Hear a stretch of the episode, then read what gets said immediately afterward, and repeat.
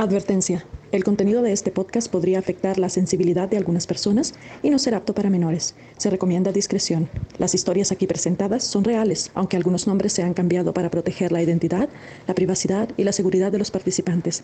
Las opiniones expresadas son solo responsabilidad del autor.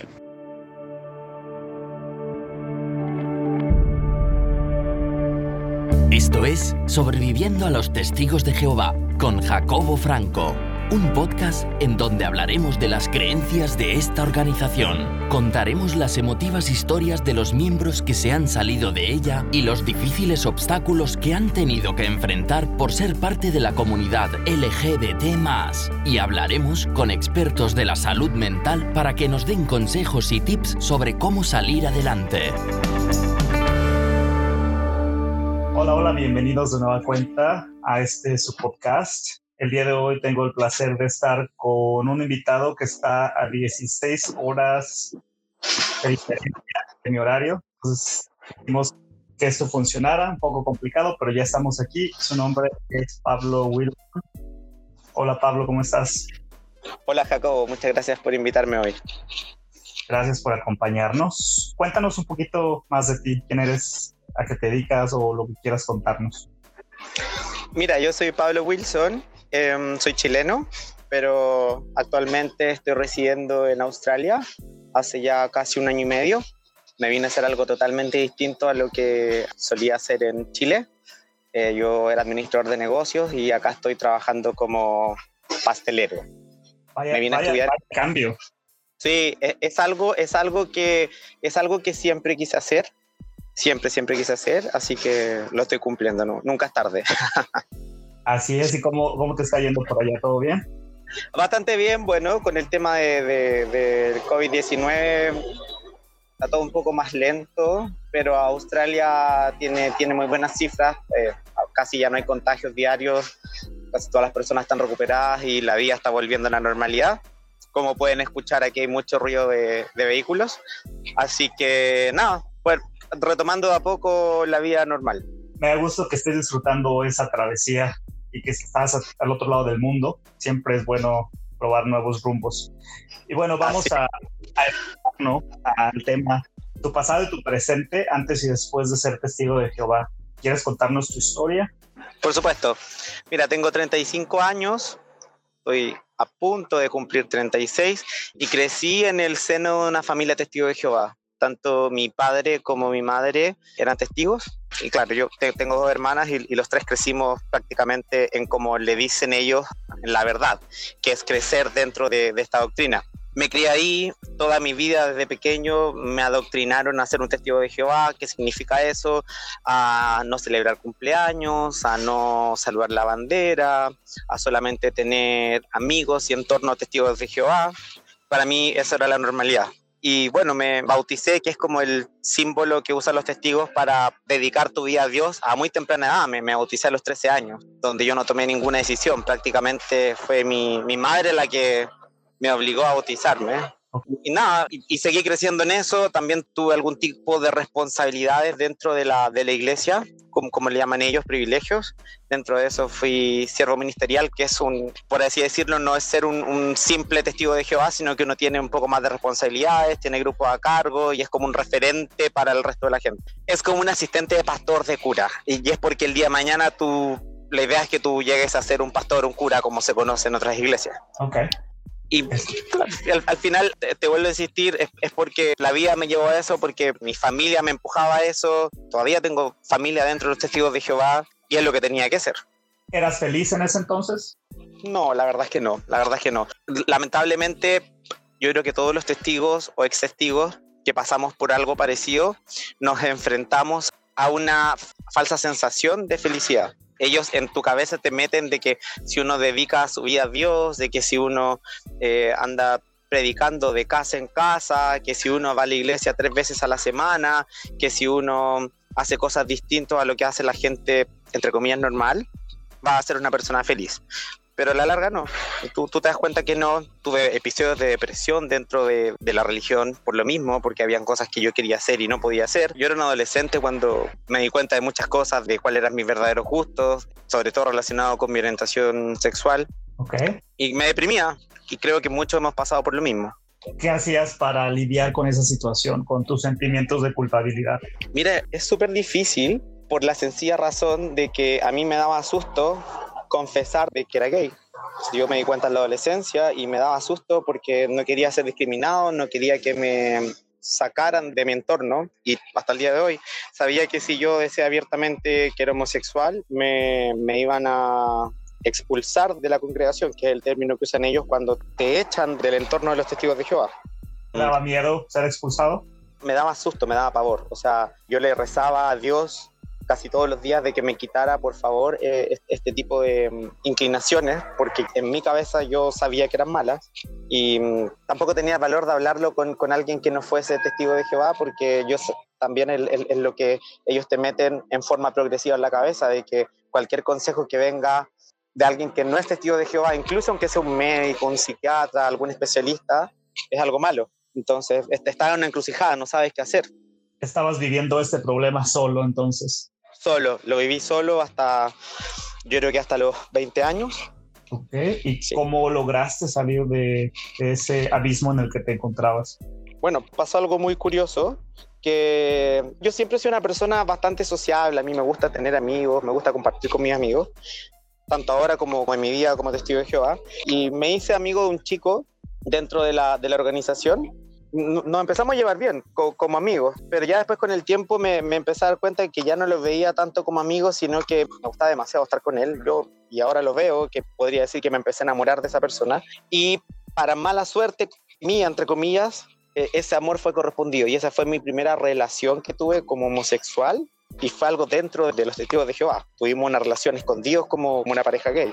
¿Por cuánto tiempo eh, estuvo oculta por un esa año. relación? Ah. Fue un año hasta que mi conciencia, que es como te entrenan dentro de los testigos, no dio abasto y lo primero que hice fue confesarle a mi mamá que mi mamá es una persona muy devota hasta el día de hoy dentro de la organización y ella me obligó a ir donde los pastores importantes dentro de los testigos a confesar el pecado, mantener esta relación homosexual. Y ahí es donde se destapó todo y, y ahí es donde yo un poco hice clic y dije, no sé qué hacer, ahora sí que no sé qué hacer, porque ya no puedo mantener esto oculto, ya se lo dije a, a parte de mi familia, ya lo sabe gente importante de, de, dentro de la, de la organización. Y nada, después de eso, como para resumir, seguí dentro dos años más o menos hasta que llegué al punto en el cual me expulsaron de los testigos de Jehová. O sea que en tu primer comité judicial, ya hemos hablado anteriormente sobre qué es el comité judicial. Okay. La sesión donde te juzgan. Uh -huh. En el primer comité judicial no te expulsaron. Solo me censuraron. Censurar es, disculpa que te interrumpa, es como una señal de advertencia en la cual ellos te indican que tú hiciste algo que está en contra de las reglas de, la organización, en contra de las reglas de la religión, y ellos mismos te perdonan. No, no, no, es que venga algo del Espíritu Santo o divino, no. Ellos mismos, pues, las personas que, que están ahí, deciden perdonarte.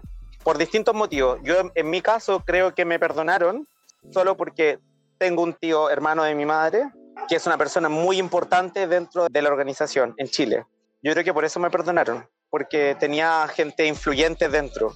De lo contrario, yo creo que, que, me hubiesen expulsado en ese momento. ¿Cómo fue esa experiencia después de que decidieron censurarte hasta el momento en que te expulsaron? Fue terrible, fue una sensación en la cual yo me sentí una persona inmunda, sentí una persona que, que jamás iba a volver a tener la aprobación de Dios, sentía que era una persona que, yo ya en ese momento me di cuenta que no iba a ser feliz nunca, porque si seguía dentro de los testigos de Jehová, reprimiendo lo que yo soy, no iba a ser feliz. Y fue un proceso que duró, como te dije anteriormente, de dos a tres años, los cuales me di cuenta de que no podía seguir viendo esa mentira, porque simplemente no quería vivirla. Y, y ahí fue cuando yo me acerqué a los ancianos, que, que, son los pastores dentro de la iglesia, a indicar que ya no quería seguir con esto y que quería vivir mi vida homosexual y que me daba lo mismo las repercusiones que podía tener eso dentro de la organización y que me echaran, que me expulsaran. ¿Cómo lo tomaron y cómo lo tomó tu familia y tus amigos?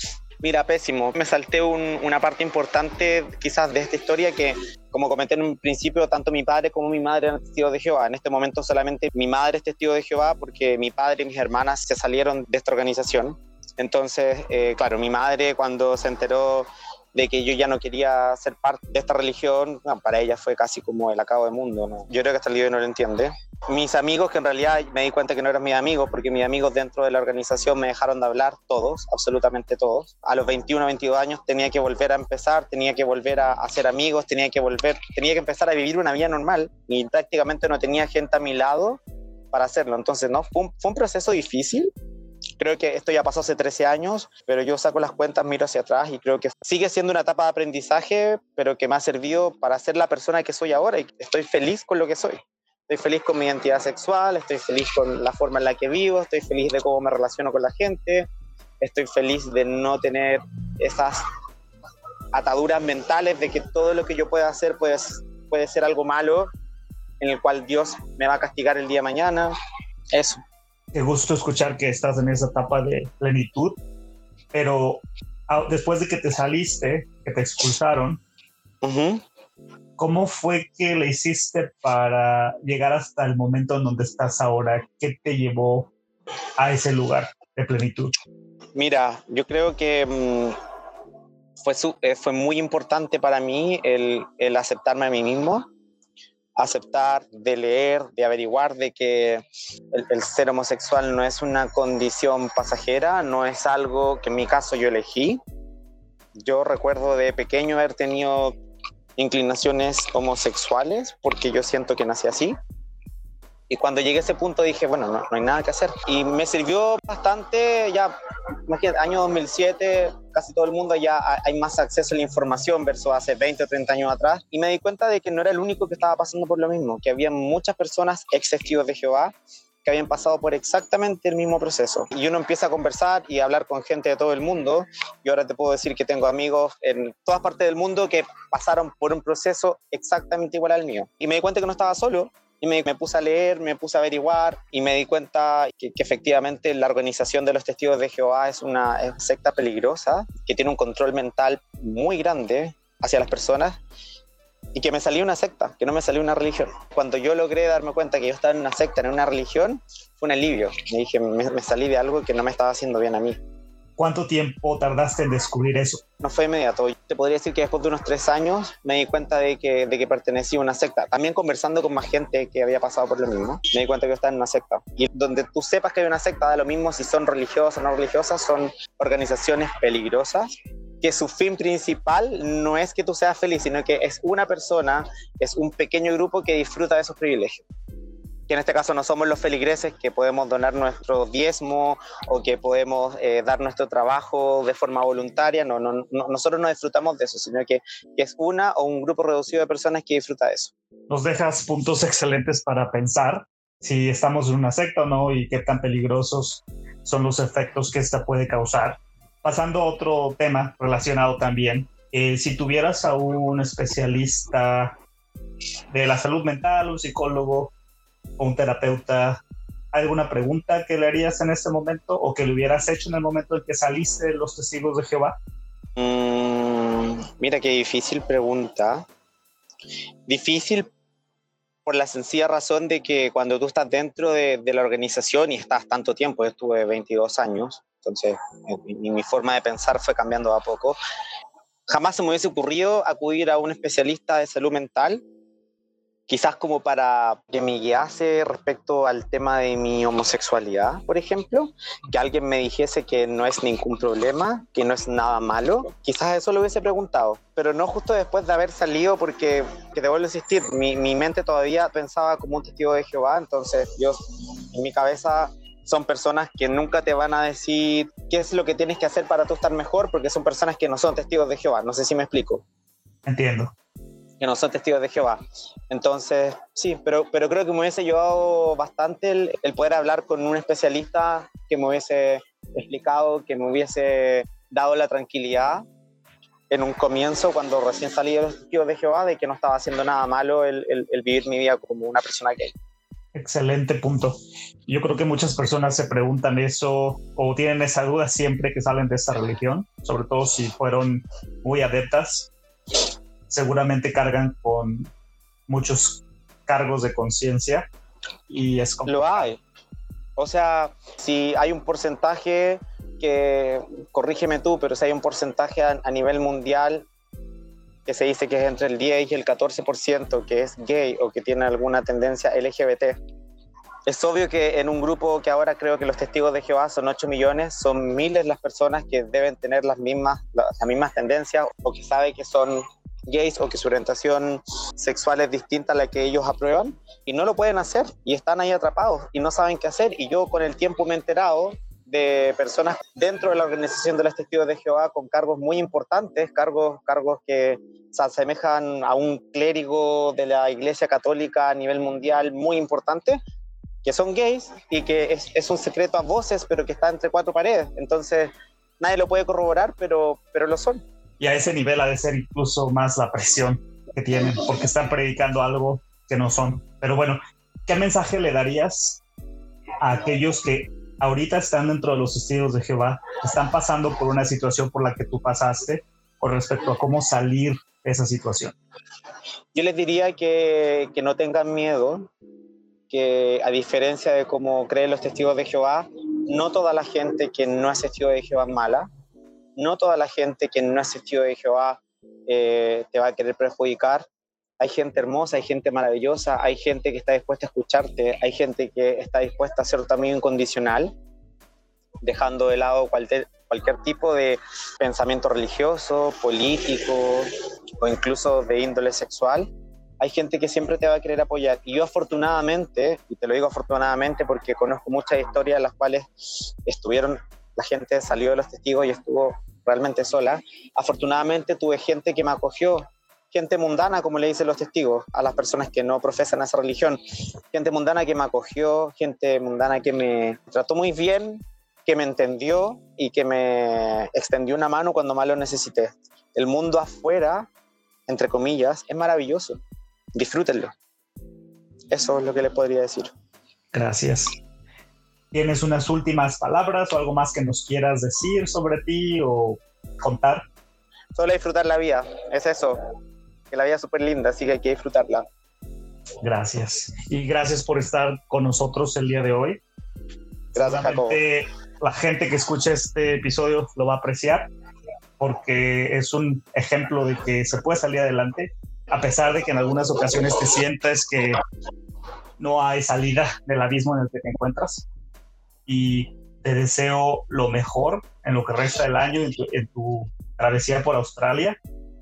Muchas gracias. No, gracias a ti. Y bueno, nos vemos en la próxima ocasión para seguir hablando de este tema con especialistas, experiencias, etcétera. Ok, yo, yo feliz de poder participar en una futura oportunidad. Bueno, pues esperamos tenerte por aquí. Y bueno, gracias. Gracias a ti y gracias a ustedes por escucharnos en su casa. Espero que pasen un excelente día. Nos vemos en la próxima. Síguenos en nuestras redes sociales e interactúa con nosotros. En Facebook, Sobreviviendo a los Testigos de Jehová, el grupo y la página oficial. Y en Instagram, arroba sobreviviendo a los TJ. Te esperamos.